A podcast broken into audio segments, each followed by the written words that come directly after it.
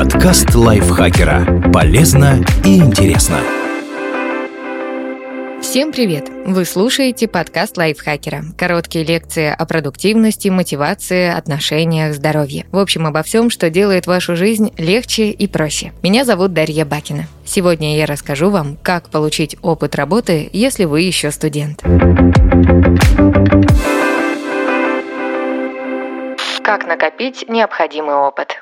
Пройдите стажировку. Часто студенты совмещают учебу с работой официанта, продавца или менеджера по продажам. Такой вариант позволяет подзаработать, но если после получения диплома вы хотите трудиться по специальности, лучше сразу искать вакансии в этой сфере. Иногда компании готовы брать новичков без опыта, потому что хотят вырастить сотрудника под себя. Бывает легче привить конкретные подходы к работе начинающему специалисту, чем переделывать уже сложившегося профессионала. Некоторые компании предлагают стажировку стажировку, которая предполагает обучение под контролем опытного сотрудника. Она может длиться от 1 до 6 месяцев. На этот период с вами должны заключить срочный трудовой договор. Уточните, сколько времени вам потребуется находиться на рабочем месте. Часто компания согласна на неполный день и гибкий график, но бывают исключения. Если стажировка требует полной занятости, ее может быть трудно совмещать с учебой. Кроме того, стоит ознакомиться с программой стажировки. В ней должно быть указано, чему вас будут учить и и какой сотрудник за это отвечает. Важно, чтобы ваши обязанности совпадали с профессиональными целями. Если на работе предстоит печатать документы и приносить кофе,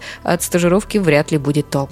Участвуйте в конкурсах. Иногда компании проводят соревнования и хакатоны, чтобы найти талантливых молодых специалистов и пригласить их на работу. Участвовать в них могут не только программисты, но и дизайнеры, менеджеры, аналитики и представители других профессий. Несколько дней команды работают над одной задачей. Например, они могут писать программу для учета финансов, придумывать приложения для развития экопривычек или искать решение, которое облегчит добычу нефти. К слову, конкурсы помогают тренировать и гибкие навыки, допустим, работу в команде. Ведь часто над одной задачей трудится несколько человек. Даже если ваша идея не победит, участие может можно отметить в резюме.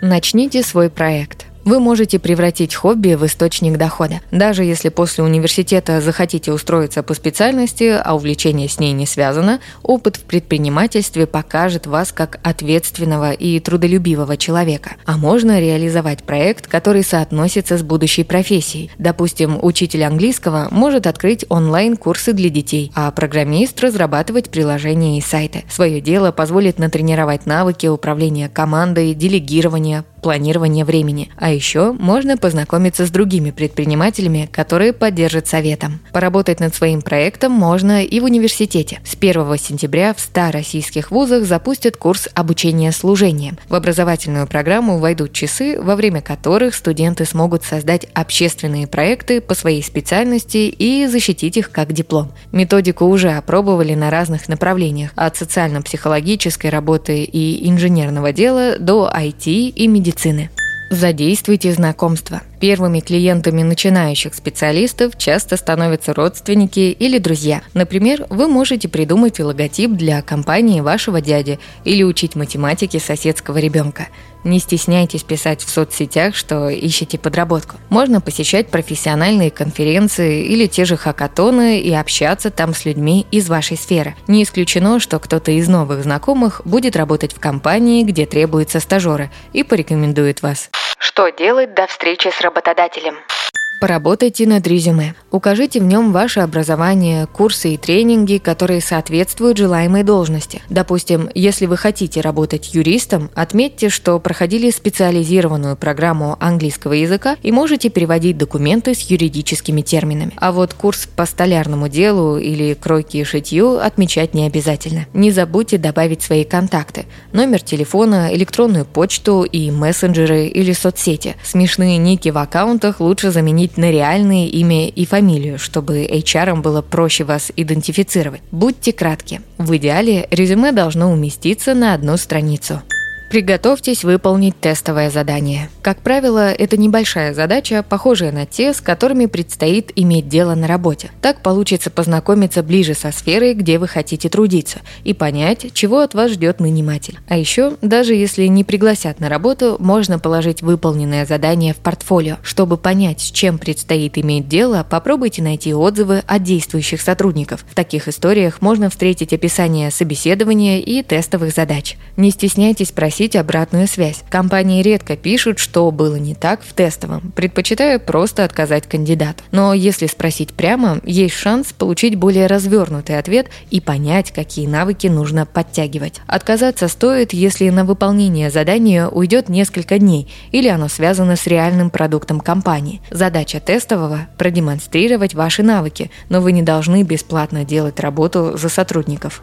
Потренируйтесь проходить собеседование. Если у вас есть знакомый, работающий по интересующей специальности, расспросите его, какие вопросы чаще всего задают на собеседовании. Заранее продумайте ответы на них. Например, рекрутер наверняка попросит рассказать о себе, отметить свои сильные и слабые стороны и объяснить, почему вы хотите работать в этой компании.